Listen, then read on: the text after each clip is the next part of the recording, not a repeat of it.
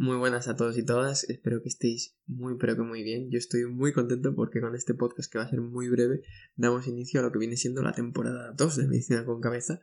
y no puedo estar más contento. De todo esto empezó en febrero, marzo del 2020 cuando dije, jo, estoy harto de tener que memorizar prevalencias, datos y al final no entender nada de las enfermedades que estoy estudiando y que si alguien me pregunte qué es la polimialgia reumática, que ha sido el último capítulo de la temporada 1, decir, es que no tengo ni idea de cómo empezar o de cómo describirlo. Entonces se me ocurrió lo de las cinco preguntas de en qué consiste, cuál es la causa, qué consecuencias va a tener, cómo se diagnostica y cómo se trata, como una especie de método para así entender las cosas y tener una base para aprender todas las enfermedades. Y así estamos, ya llevamos 30 capítulos y, y nada, en esta temporada 2 que voy a intentar hacer, voy a intentar pues con la soltura que he ganado delante del micrófono, porque es evidente que el primer, eh, bueno, eh, a mí me hace mucha gracia porque en el primer podcast que grabé tuve que grabarlo, creo que fueron 5 o 6 veces, me llevó, eran 8 minutos y me llevó grabarlo 2 horas, editarlo me debió de llevar 45 minutos,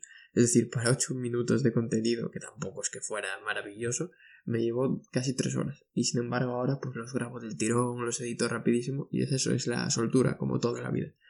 pues entonces voy a intentar que sean unos podcasts más dinámicos, que tengan más componente como si fuera una charla, más que no sea algo tan una clase y sobre todo darle un toque también más técnico en algunos puntos, que siga con el, el sentido de aprender las enfermedades, lo más básico de ellas, pero también si alguien quiere aprender algún detalle más, pues que pueda hacerlo. Así que nada, me despido de vosotros y nos vemos en el siguiente capítulo con un podcast nuevo.